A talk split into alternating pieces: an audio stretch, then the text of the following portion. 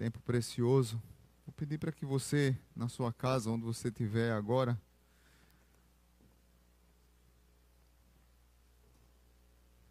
antes da palavra, eu quero reforçar aqui dois avisos e, e ter um tempo de oração com vocês. Um primeiro aviso é sobre oração. Ah, nós vamos estar iniciando uma campanha de oração com o nosso Ministério de Oração.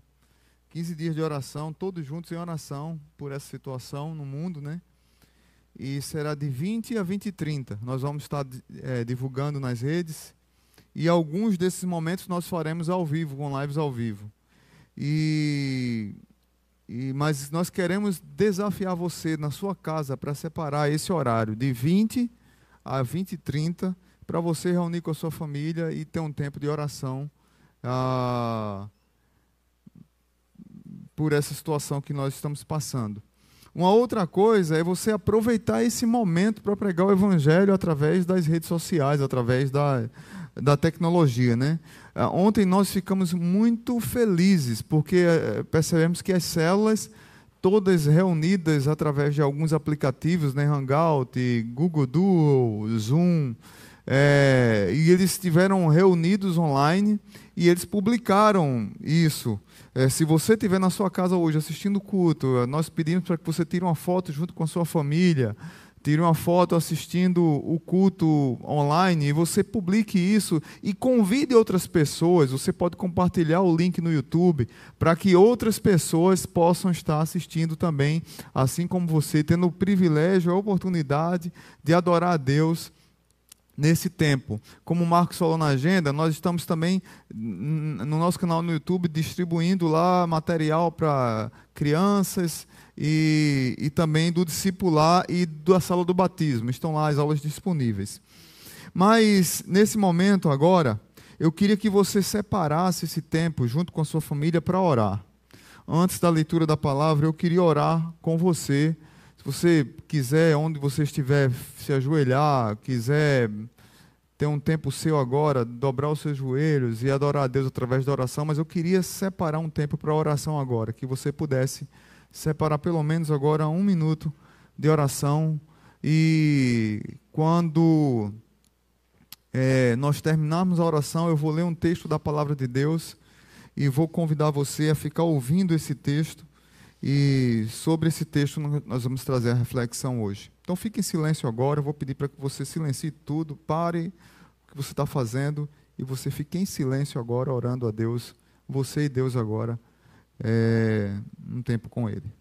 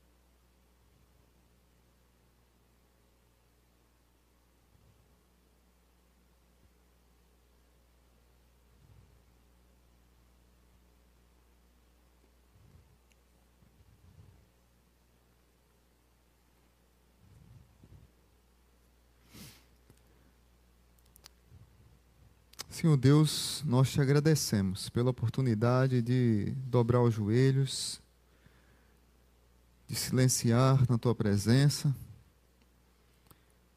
buscando o Senhor, buscando a tua comunhão, buscando a tua palavra. Abençoa todos aqueles meus irmãos que estão nas suas casas agora, aqueles que estão perto, que estão longe, o pessoal do louvor que fez um tempo precioso agora de adoração ao Senhor que estão aqui na mídia, ajudando no som, na mídia. Obrigado pela vida deles, ó oh Pai. Pela vida de cada servo teu que que nesse momento de calamidade, de pandemia, de sofrimento em toda a humanidade, que nós possamos refletir num Deus que nós conhecemos. Porque é fato e verdade que nós não sabemos o que nos espera pela frente. Mas o fato de não saber o que nos espera pela frente não nos deve levar ao desespero,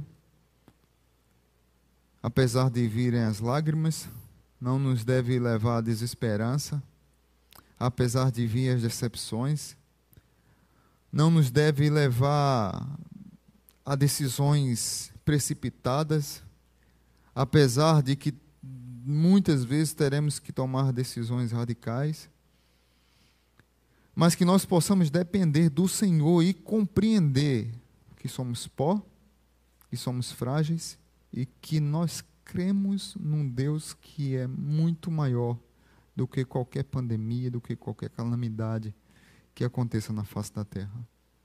Nos ajuda nesse tempo, ó Pai. E renova a nossa fé e a nossa comunhão contigo. No nome de Jesus. Amém. Eu vou ler Salmo, é, Jeremias capítulo 29. Se você quiser abrir sua Bíblia, você abre. Se você quiser ficar só ouvindo, fique à vontade. Diz assim a palavra de Deus.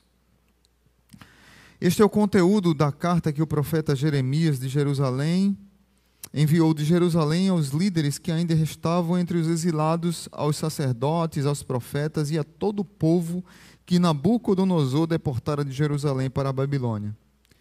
Isso aconteceu depois que o rei Joaquim e a rainha mãe, os oficiais do palácio real, os líderes de Judá e Jerusalém, os artesãos e os artífices foram deportados de Jerusalém para a Babilônia. Ele enviou a carta por intermédio de Eliasa, filho de Safã, e Gemarias, filho de Uquias, os quais Edequias, rei de Judá, mandou a Nabucodonosor, rei da Babilônia. E a carta dizia o seguinte: Assim diz o Senhor dos Exércitos, o Deus de Israel, a todos os exilados que deportei de Jerusalém para a Babilônia: Construam casas e habitem nelas Plantem jardins e comam dos seus frutos.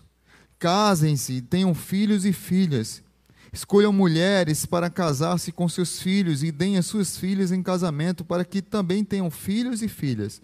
Multipliquem-se e não diminuam.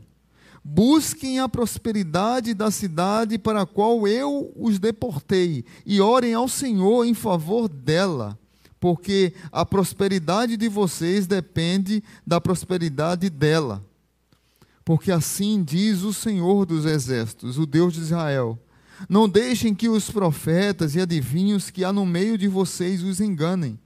Não deem atenção aos sonhos que vocês os encorajam a terem. Eles estão profetizando mentiras em meu nome. Eu não os enviei, declara o Senhor. Assim diz o Senhor quando se completarem os 70 anos da Babilônia, eu cumprirei a minha promessa em favor de vocês, de trazê-los de volta a este lugar. Porque sou eu que conheço os planos que tenho para vocês, diz o Senhor. Planos de fazê-los prosperar, de lhes causar de, e, e não de lhes causar dano. Planos de dar-lhes esperança e um futuro. Então vocês clamarão a mim virão orar a mim e eu os ouvirei. Vocês me procurarão e me acharão quando me procurarem de todo o coração. Eu me deixarei ser encontrado por vocês, declara o Senhor, e os trarei de volta do cativeiro. Amém? Queridos irmãos, como falar de esperança no meio de uma crise? Como falar de esperança no meio de uma tragédia? Como falar de esperança no meio de uma catástrofe? Como falar de esperança no meio de uma pandemia? Desde que, quando chegou essa realidade no nosso país, e quando estava na China, que foi em dezembro, que o médico que descobriu foi zombado, foi dito que estava lançando fake news, veio a falecer. é, acendeu o sinal de alerta. E esse texto veio me incomodando. Já preguei nele algumas vezes, mas talvez nunca ele tenha feito tanto sentido para uma geração como a nossa. Fora a, o contexto real que ele foi escrito para Israel. No calendário cristão, nós estamos num período de quaresma. E é interessante que a quaresma ela começa na quarta-feira de cinzas e dura 40 dias até a Páscoa, a data mais importante do cristianismo. E o período de quaresma é o período que nos convida, a partir das cinzas, a nos vestir de pano de saco, a descobrir que somos pó, a compreender que nós somos finitos, a depender de Deus, a compreender que nós somos frágeis, que nós somos mortais e nos conformarmos ao sofrimento de Cristo na sua morte e a esperança na sua ressurreição. Enfim, a quaresma nos faz imergir em quem nós somos e nos faz renascer das cinzas na esperança de quem Cristo e de quem nosso Deus é. Então nós estamos no período de quaresma e nós estamos de quarentena. O coronavírus, ele nos empurrou uma sociedade extremamente consumista, idólatra ao consumo, uma sociedade extremamente desconectada de Deus, gananciosa, que tem fugido dos relacionamentos, que tem fugido do que é essencial, a quantidade de pessoas que estão em crise porque estão sós, porque na verdade não sabem ficar sós, refletindo porque tem medo de encarar a si mesmo. Nós não temos noção do que poderá acontecer. Nós não sabemos do que poderá acontecer daqui a 15, 20, 30, 40, 50 dias. Mas uma coisa nós já temos aprendido através de tudo o que o coronavírus tem feito: que nós precisamos voltar para Deus, que nós precisamos dobrar nossos joelhos que nós precisamos clamar ao Senhor, que nós precisamos entender que a coisa mais importante da nossa vida é o nosso Deus. E quantos de nós estamos longe do nosso Deus? Quantos de nós, como povo, como igreja, assim como o povo de Israel, precisou passar 70 anos cativo para entender que Deus não estava é, é, preso a um local, a geografia. Deus estava com eles. Então eu queria trazer para vocês uma palavra de esperança no meio da crise. Uma palavra de confronto, mas de consolo. Uma palavra de, de quebrantamento, mas uma palavra de renovo. Uma palavra para que você possa enfrentar essa quarentena na quaresma e que de repente, se essa quarentena durar mais do que a quaresma, ela vai nos ensinar muitas coisas. Mas o mais importante que essa quarentena vai nos ensinar é que nós precisamos dobrar nossos joelhos diante de Deus. E Deus é a coisa mais importante que nós temos. Então esse texto, queridos, ele é um texto escrito, é uma carta escrita pelo profeta Jeremias para o povo de Israel que estava exilado na Babilônia. E por que Jeremias escreveu esse livro?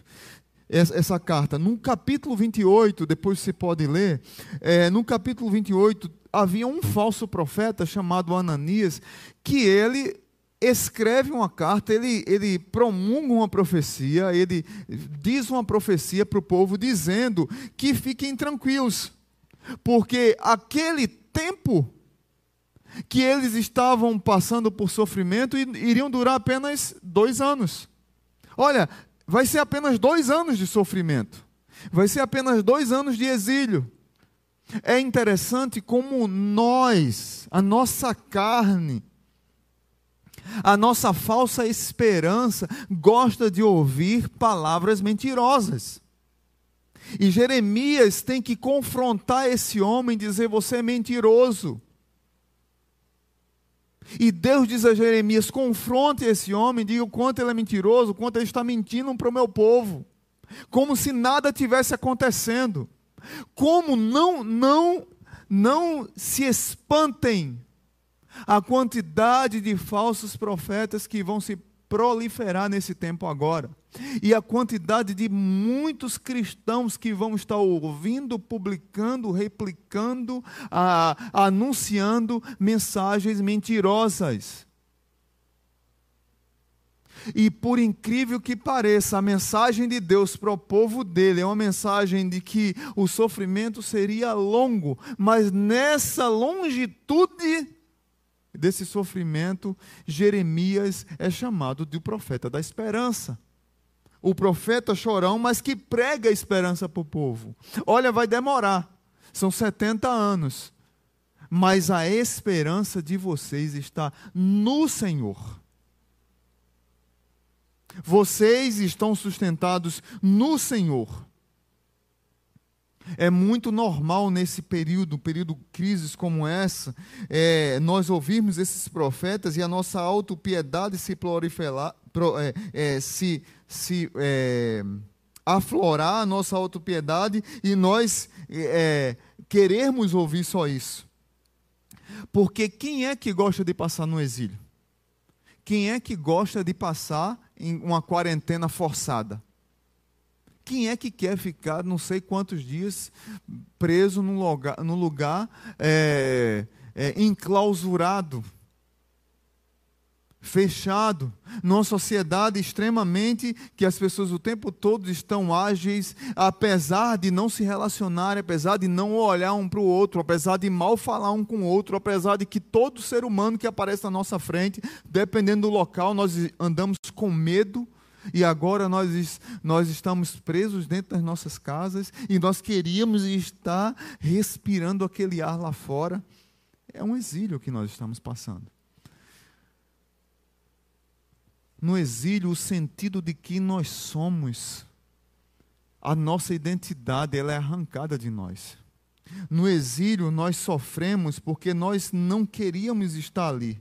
No exílio, nós nos sentimos abortados nós perdemos a nossa estima, nós afloramos a nossa emoção, é, preocupados, porque nós começamos a olhar para nós mesmos e a gente tem que ter cuidado para não entrar em crise, porque daqui a pouco nós vamos dizer: caramba, nós somos apenas uma bagagem extra. Quem somos nós num momento como esse? Tiago diz que nós somos como um sopro. A vida é breve, a vida é como neblina. A palavra de Deus diz que nós somos pó e ao pó retornaremos. Mas essa mesma palavra diz que nós somos o povo de Deus. Nós somos pedras vivas. Essa mesma palavra diz que nós somos o povo amado de Deus, nós somos filhos de Deus. Essa mesma palavra diz que nós somos poesia de Deus, feito criaturas de Deus criado para as boas obras, Paulo diz lá em Efésios. Você é como poesia de Deus.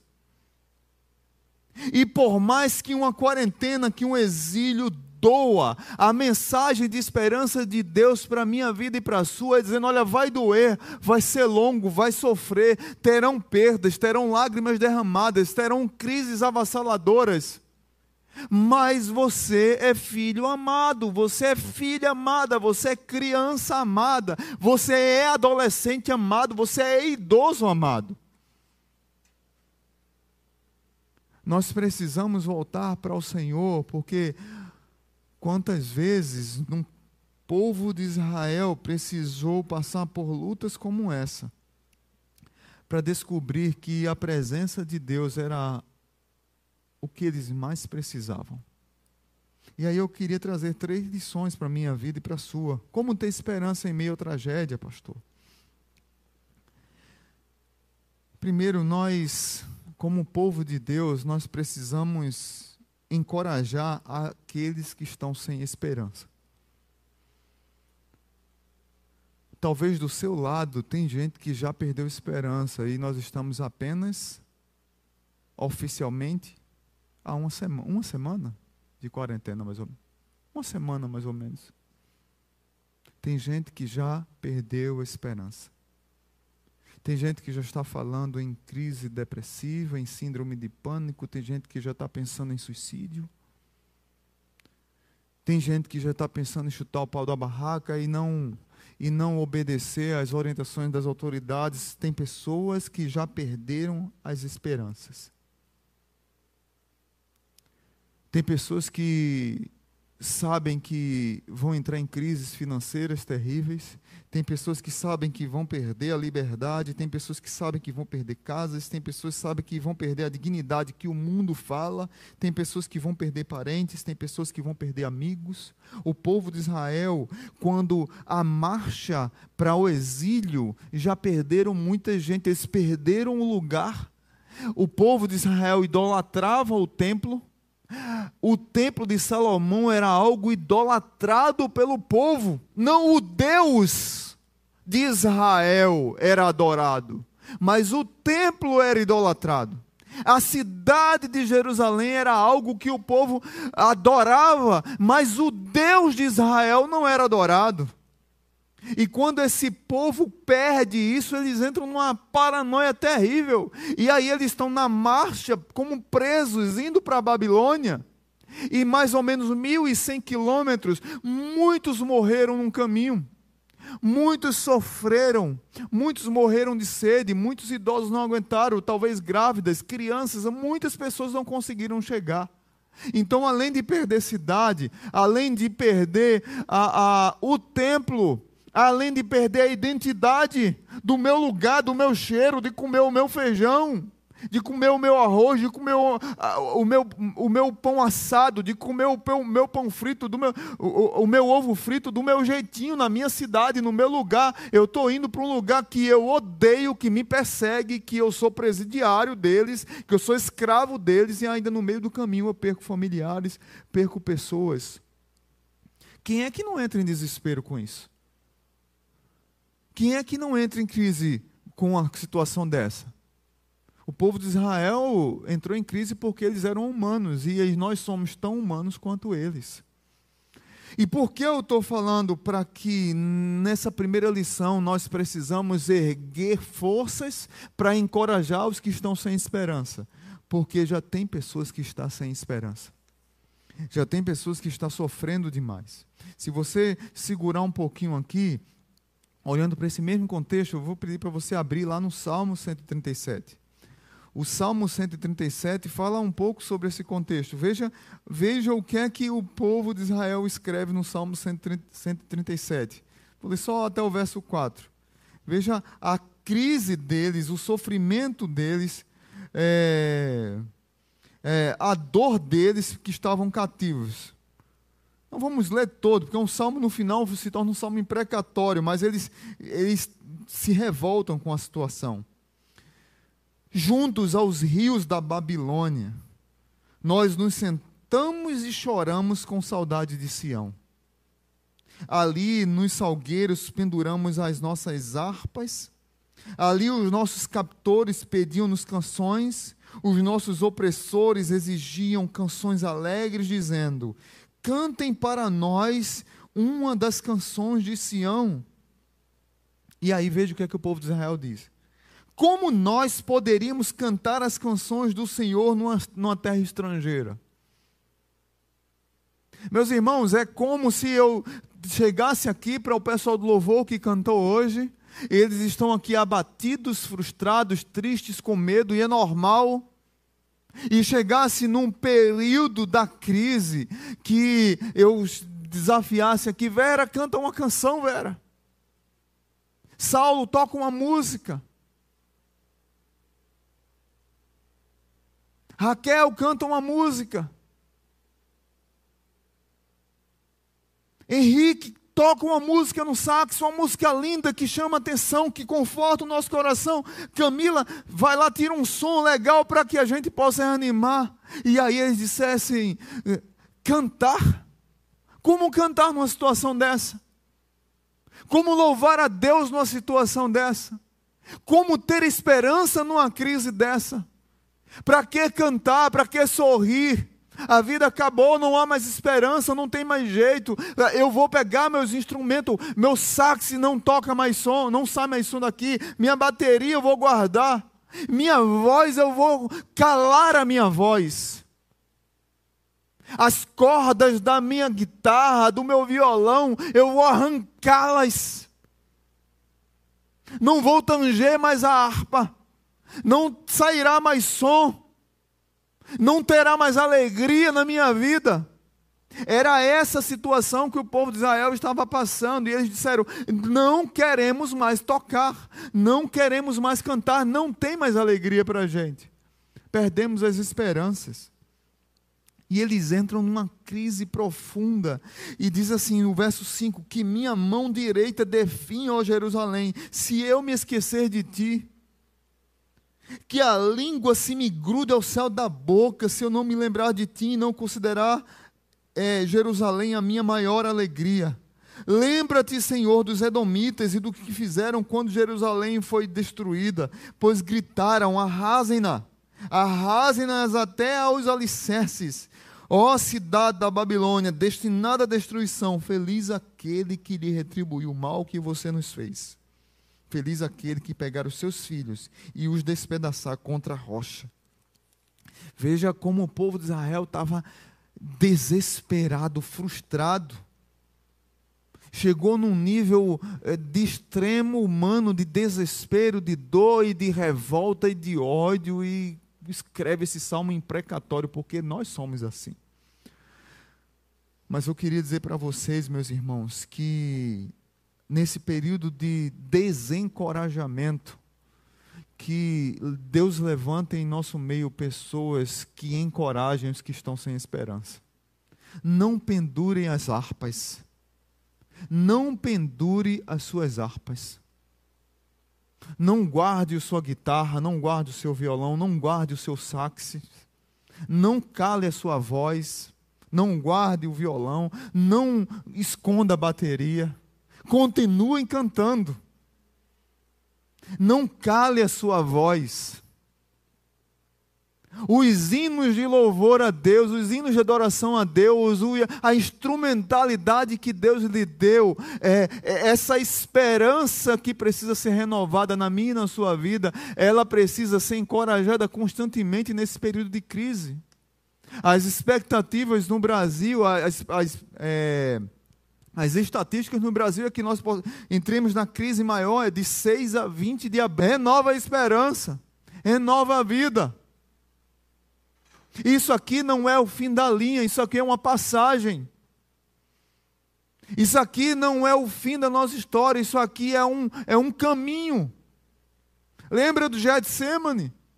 Jesus orou no Getsemane sofrendo, em crise, suou sangue, mas ele se levantou para a missão e disse: Levante-se. Os homens lá, os discípulos, estavam extremamente cansados, afadigados, não era físico, era emocional. Pedro não conseguia deixar o olho aberto e a gente critica Pedro. Pedro dormiu, Pedro é um fraco e muitos de nós entramos em crises assim. É para você que está numa crise assim já com sete dias, eu quero dizer para você que Deus renove a sua esperança. Talvez você esteja desencorajado, mas a minha oração é que você possa se abraçar as pessoas da sua casa, que você possa é, ser acolhido por essas pessoas, que você possa usar os recursos da tecnologia para conversar com outras pessoas, para chorar, para desabafar, para entender que você precisa expressar a sua dor, para que Deus possa derramar esperança através da vida de tantas outras pessoas na sua vida. Não dependure as suas harpas. Amém? Segunda lição, nós precisamos encorajar aqueles que têm falsas esperanças. Muitos de nós, Jeremias, quando ele escreve essa carta, ele traz essa ideia justamente por causa dos falsos profetas. E é interessante que que essa linguagem persuasiva de falsos profetas, muito de, muitos de nós queremos ouvi-la, sabemos que tem algo maquiavélico, mentiroso, enganador ali, mas eu quero ouvir aquilo porque é aquilo que me conforta. E muitos estão enganados porque realmente não têm ciência do, da realidade. Não tem perícia para entender que está vindo uma mentira. Então, muitos são enganados realmente porque não tem perícia no assunto, e aí são enganados por falsos profetas que prometem uma esperança que Deus não deu, que promete uma vitória que Deus não deu, que promete uma, calma, uma calmaria que Deus não disse que ia ter, que promete que o exílio na Babilônia seria apenas dois anos e que Deus já tinha dito que seriam 70 anos. Então muitos não têm perícia e dizem assim: caramba, que coisa boa, vou me reanimar aqui, vou viver é, a vida de todo jeito aqui, vou ser irresponsável, porque vai ser rápido isso aqui. Mas tem aqueles que têm um coração pecaminoso mesmo, que conhecem a palavra, que sabem a verdade, que sabem que tem profetas mentirosos no nosso meio e que querem ouvir essas palavras mentirosas para alimentar uma falsa esperança. E aí Jeremias, ele também fala para esse público. Esses falsos profetas, eles tinham uma linguagem de bajulação dizendo que era pouco tempo. Jeremias diz que seria muito tempo. E aí Jeremias diz no verso 5 e 6, diz, olha, vocês têm que se preparar. As esperanças de vocês são falsificadas. Elas vão cair por terra. Deixa eu dizer como é a real para vocês. E aí no verso 5 e 6 ele diz: Construam casas e habitem nelas. Plantem jardins em comum dos seus frutos. Casem-se e tenham filhos e filhas. Escolham mulheres para casar-se com seus filhos e deem suas filhas em casamento para que também tenham filhos e filhas multipliquem-se e não diminuam. E aí no verso 7 ele diz, talvez uma das palavras mais difíceis para aquele povo ouvir. Busquem a prosperidade da cidade para a qual eu os deportei e orem ao Senhor em favor dela. Orar pelo inimigo. Orar pela Babilônia, Deus. Orar para que a Babilônia prospere. Algumas versões dizem assim: na, ore pela paz na Babilônia. Porque na paz da Babilônia vocês terão paz. A ideia realmente é de prosperidade, é de satisfação em Deus. O que Jeremias está dizendo assim para o povo de Israel é: vocês precisam estar satisfeitos em Deus na Babilônia. Vocês precisam completar o coração de vocês com a minha presença. Só eu que completo a vida de alguém. Agostinho já dizia que nós temos um buraco no nosso coração do tamanho de Deus. Satisfaçam seu coração em Deus. Busque a prosperidade da cidade para a qual os deportei, deportei e orem ao Senhor em favor dela porque a prosperidade de vocês depende da prosperidade dela. Ou seja, vocês ficarão em paz se a Babilônia estiver em paz. E vocês vão fazer a Babilônia prosperar em paz. O que eu quero dizer para aqueles que estão com falsas esperanças? Submetam-se a Deus nesse tempo que vai se levantar profetas da falsa esperança. Entendam que nós estamos entrando numa crise que nós não sabemos o fim, nem quando e nem a proporção. Isso é fato. Isso a, a, as, os profissionais já dizem. O que nós precisamos de ter é os cuidados totais que as autoridades orientam para que a gente possa minimizar o problema. Minimizar. Não é que ele não vai acontecer.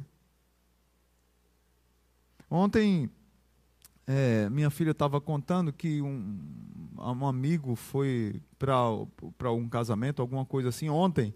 A polícia foi lá ontem, aqui perto.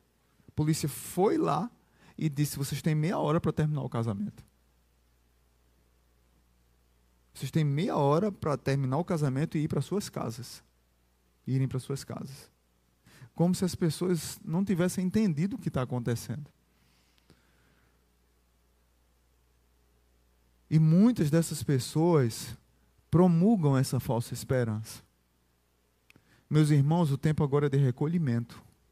O tempo agora é de se submeter a Deus e entender que muitas vezes Deus é, permite que nós passamos por situações para que a gente possa nos quebrantar e depender única e exclusivamente dele. É interessante que Jeremias, o povo de Israel, tinha um jugo de madeira nas costas, no pescoço, para simbolizar o sofrimento do povo de Israel na Babilônia. E Deus pôs um jugo em Jeremias, de madeira, para representar a dor do povo, para representar o que Deus estava direcionando para o povo. E o profeta mentiroso, Ananias, no capítulo 28, ele pega esse jugo de madeira que está em Jeremias e ele quebra. Ele quebra algo que Deus mandou fazer. E, e, e, esse falso profeta diz assim: a palavra é a minha. Serão dois anos. E Deus diz assim para o povo de Israel: Lembre-se de que se rejeitarmos o jugo de madeira e submissão, acabaremos usando um jugo de ferro e subjugação. Capítulo 28, verso do 12 ao 14. Ceder às falsas esperanças significa desprezar ao aviso de Deus. Ceder a mentiras proferidas por falsos profetas significa dizer assim: Deus, eu quero estar no controle. C.S. Lewis disse, num de seus livros, que a dor é o megafone de Deus para despertar um mundo surdo. Até indiquei domingo passado um filme para vocês assistirem que está na Amazon Prime. Terra das Sombras, que conta um pouco da história de sofrimento de C.S. Lewis. Queridos irmãos, o que eu mais vejo é gente pregando falsa esperança, julgando os crentes que têm que ter fé. Fé é não estar num controle. Fé é crer em Deus e eu não querer estar num controle. Quem gosta de viver com falsas esperanças é gente que quer estar no controle. Ter fé é não estar no controle. O pessoal de Israel precisou estar na Babilônia durante 70 anos, não estar no controle, para entender o que é fé. Então, nesse tempo de crise, primeiro, nós precisamos encorajar aqueles que são, estão sem esperança. Segundo, encorajar também os que estão com falsas esperanças. Esses vão ser mais difíceis, porque a gente tem que ter uma conversa maior. Esses vão ter mais difícil, porque a gente vai ter que ter mais persuasão para argumentar com eles. Mas é uma missão que Deus está nos dando nesse tempo encorajar os que estão com falsas esperanças. E terceiro e último, nós precisamos também encorajar aqueles que estão com esperanças verdadeiras. Talvez todos que estão aqui nessa manhã, que vieram aqui trabalhar, servir, talvez você que está em casa, alguns, a maioria, estão com esperanças verdadeiras. Estão felizes demais, estão entendendo que Deus está falando, está, estão tranquilos apesar do sofrimento. Deixa eu dizer uma coisa para você: a minha oração é que Deus mantenha você com a chama acesa, mantenha você dependendo do Senhor, que firme ainda mais seus passos. E aí Jeremias vai falar no verso 10: Assim diz o Senhor, quando assim diz o Senhor, quando se completarem os 70 anos eu cumprirei a minha promessa que em favor de vocês de trazê-los de volta para este lugar. Vocês já sabiam que iam demorar. Vocês sabiam que iria demorar. Aí o verso 11, ele diz assim: Porque sou eu que conheço os planos que tenho sobre vocês, diz o Senhor, planos de bênção de paz e não de mal para lhe dar esperança e um futuro, para lhe desejar para lhe, para lhe desejar o fim, para lhe direcionar para o fim que desejais. Eu gosto da tradução aqui da NVI porque diz assim, olha, planos de fazê-los prosperar e não de lhes causar dano, planos de dar-lhes esperança e um futuro. O povo de Israel sabia que estava diante do desconhecido, mas eles tinham um Deus conhecido. Entrega o seu futuro desconhecido ao Deus conhecido. É esse Deus conhecido que renova a minha esperança. É esse Deus conhecido que me promete um futuro. É esse Deus conhecido que continua mantendo a chama acesa daqueles que estão com as esperanças verdadeiras. Então, se você tem esperança verdadeira, mantenha-as, dependendo de Deus.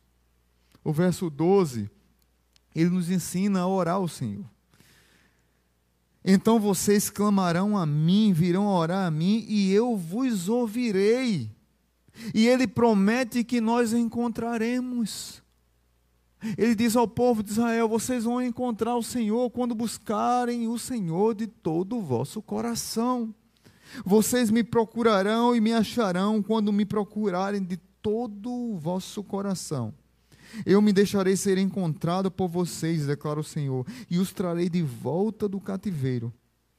Eu os reunirei de todas as nações e de todos os lugares para onde eu os dispersei e os trarei de volta para o lugar de onde os deportei, diz o Senhor. Queridos irmãos, você que está nos assistindo, vocês que estão aqui, você entendeu que você precisa encorajar aqueles que estão sem esperança, você precisa encorajar os que estão com falsas esperanças, mas você que está com a esperança renovada, continue buscando ao Senhor. Ore ao Senhor. Derrame-se na presença do Senhor. Nunca um tempo foi tão propício para nós resgatarmos lições do passado, dos cultos domésticos que os nossos pais nos ensinaram e que nós desprezamos numa geração tão rápida. De sentar à mesa com a família e brincar de jogos de tabuleiro, de dominó, de cartas, desses jogos nerds que a turma da igreja joga, que eu não sei nem para onde vai, que só para me explicar o jogo é cinco dias explicando para eu começar meia hora para aprender o jogo, né, Henrique? Mas para a gente reunir a família ao redor da mesa e entender que ali, naquele momento, Deus se faz presente com vocês.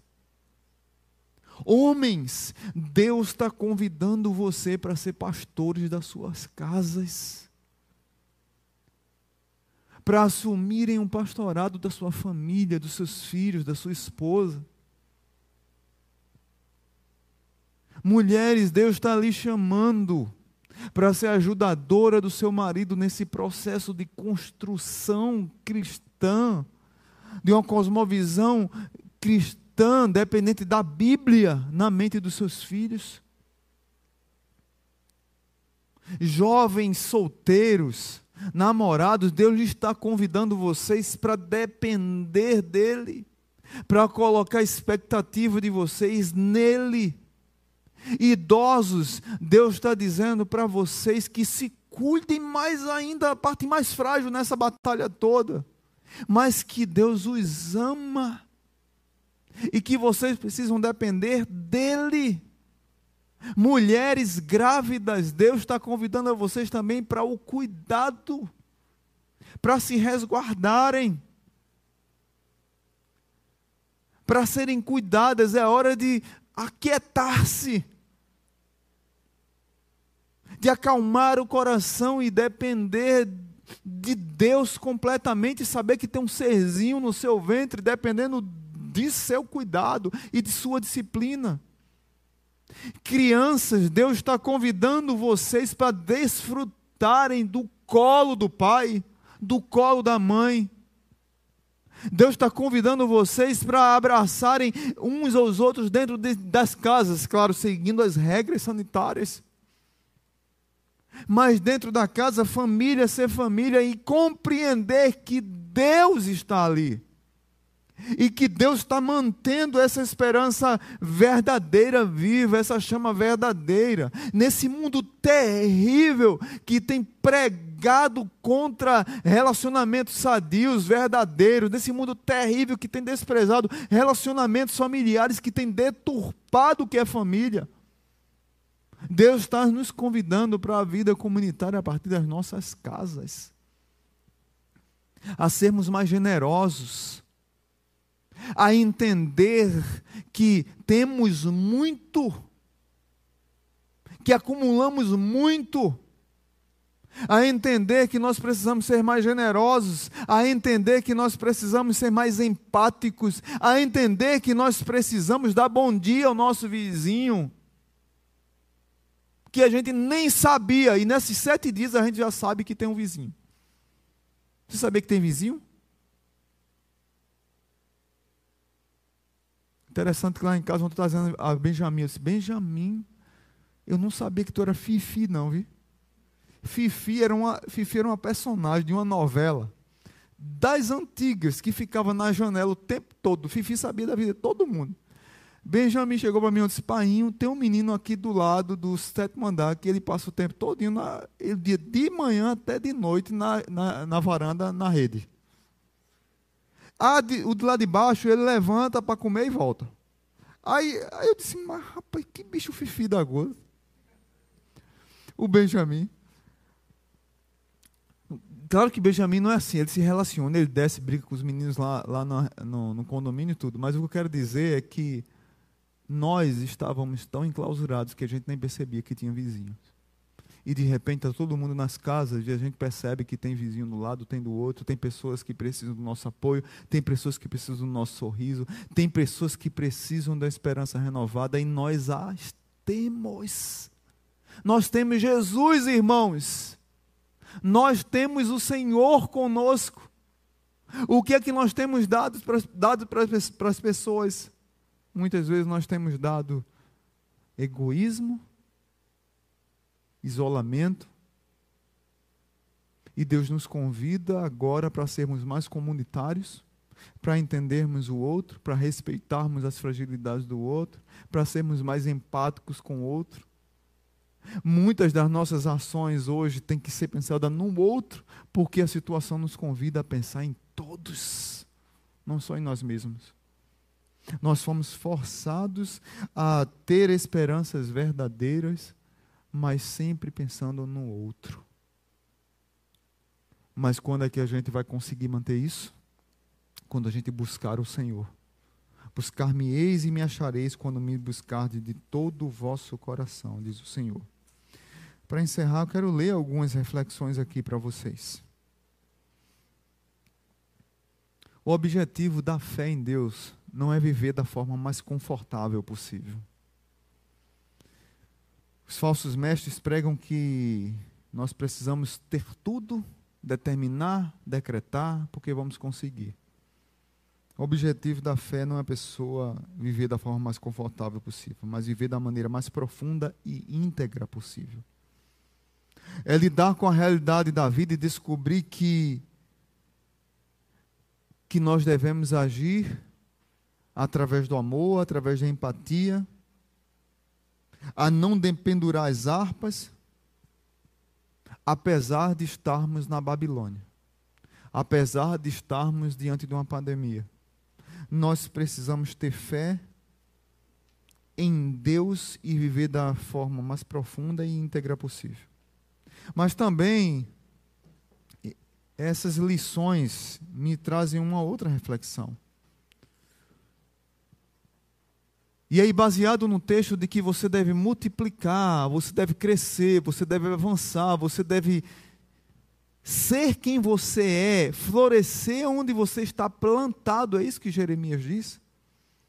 O único lugar que você tem para manifestar sua humanidade é exatamente onde você está agora. Deus está convidando você para manifestar sua humanidade onde você está agora. A única oportunidade de desfrutar do viver pela fé é nas circunstâncias que nós nos encontramos no presente.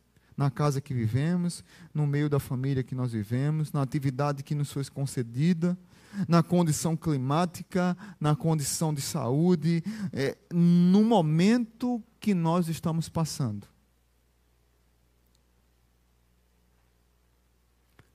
Viver pela fé é viver a humanidade que Deus me dá a capacidade de desfrutar no momento que eu estou passando agora.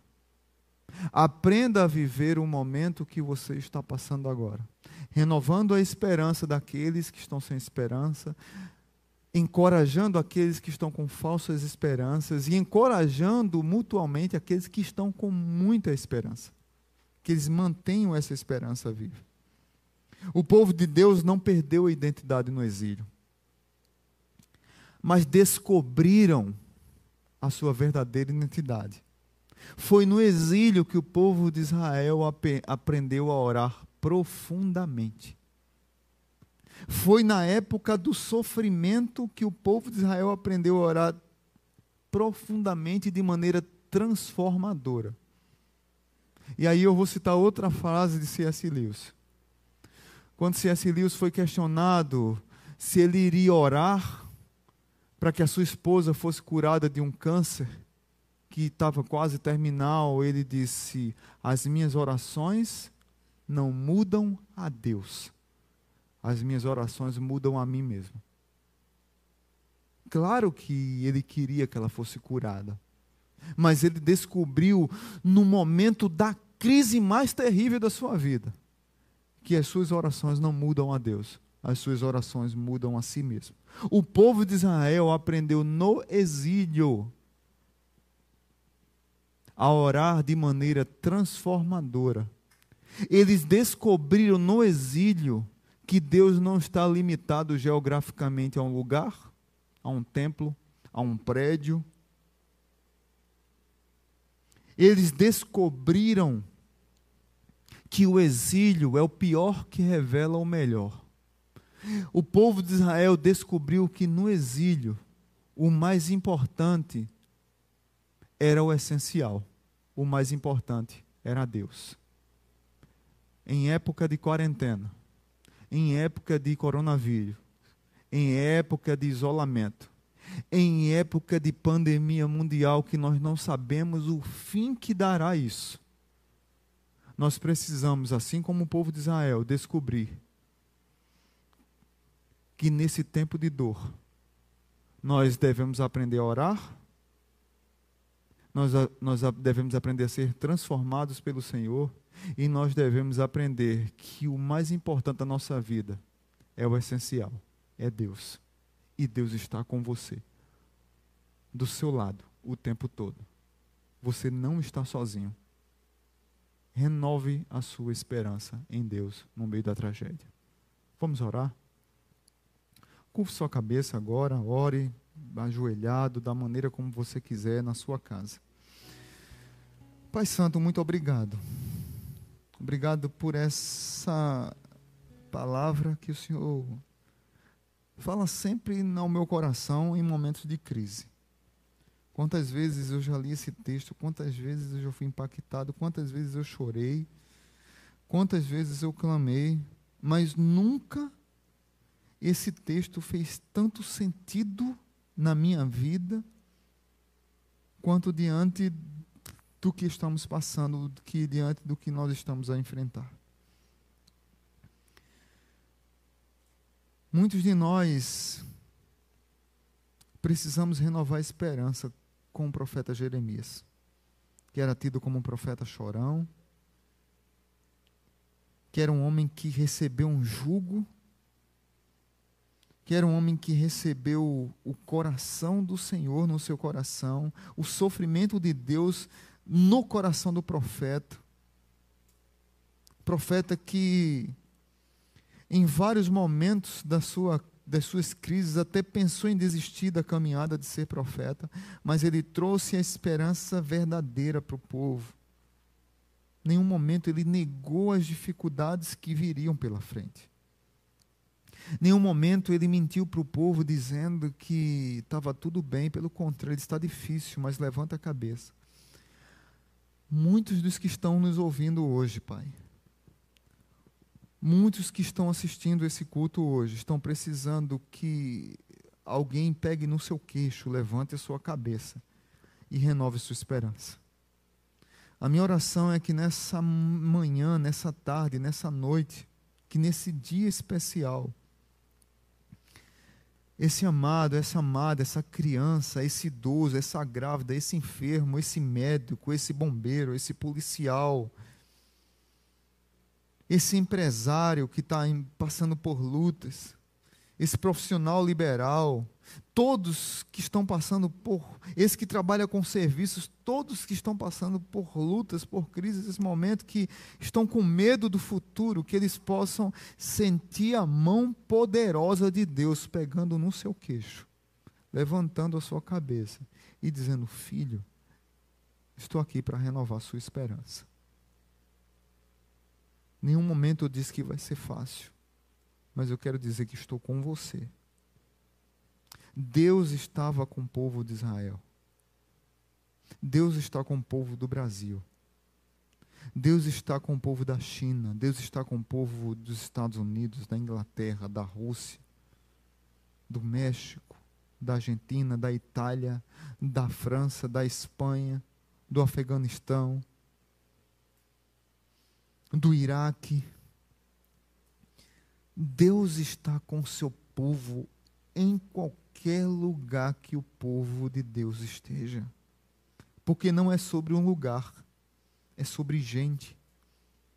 Não é sobre prédio, é sobre pessoas.